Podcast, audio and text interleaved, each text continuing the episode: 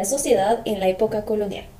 Para entonces, la sociedad era jerárquica, es decir, que todos tenían un lugar y ciertos derechos en la sociedad. Hagamos un viaje en la historia y que cada uno de estos personajes nos dé a conocer su postura y su historia.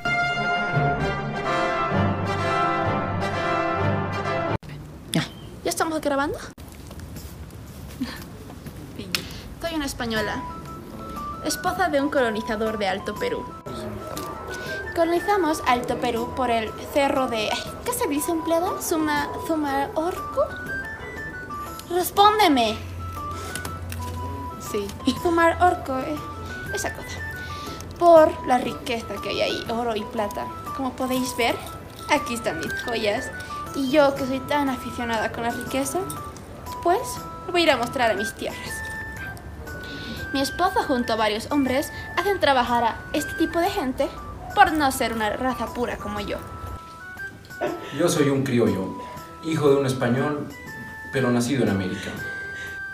Me encuentro en el segundo escalón de la pirámide social. Por encima mío se encuentran los españoles.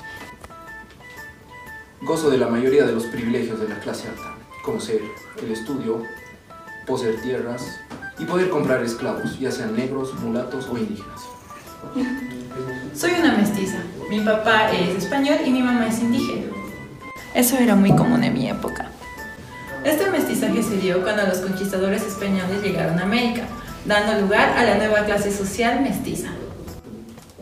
La mayoría de nosotros trabaja como artesanos o en industrias de la colonia, también en la minería, pero eso es para los hombres. Las mujeres por lo general nos dedicamos a ser lavanderas, costureras o cocineras, aunque hay otras que solo buscan casarse y formar su familia. Los mulatos somos hijos de españoles y negros.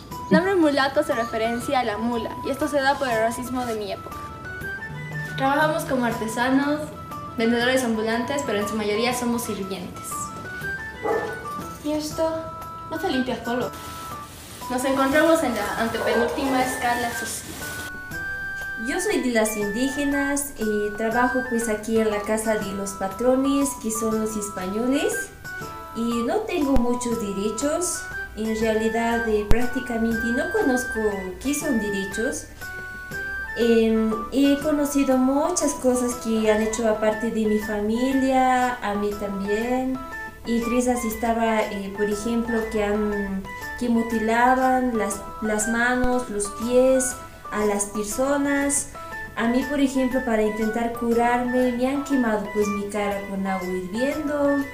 Entonces eh, he visto muchas cosas feas para las personas de mi familia y también para amigos. Ahora sigo trabajando en la casa de los patrones, pero espero en algún momento volver a mi tierra indígena. Yo soy de origen africano y ocupo la penúltima casilla en el orden social de la época colonial. Fui traído desde África contra mi voluntad para cumplir con una serie de trabajos esclavistas y se practicó la trata y tráfico de mi raza. Mi pueblo es considerado como uno de los mejores en la agricultura y el trabajo forzoso. Eso lo explica todo. Entre mis principales funciones están trabajar y obedecer a mi amo. También carezco de derechos lo cual le permite a mi amo golpearme y azotarme cuando él quiere. Yo nací en estas tierras y soy hijo de un africano y de un indígena. Esto a raíz de la llegada de prisioneros de guerra a esas tierras. Y ocupamos el último lugar en el orden jerárquico en la época de la colonia, y entre mis principales funciones están servir a la clase más prestigiosa de la corona española.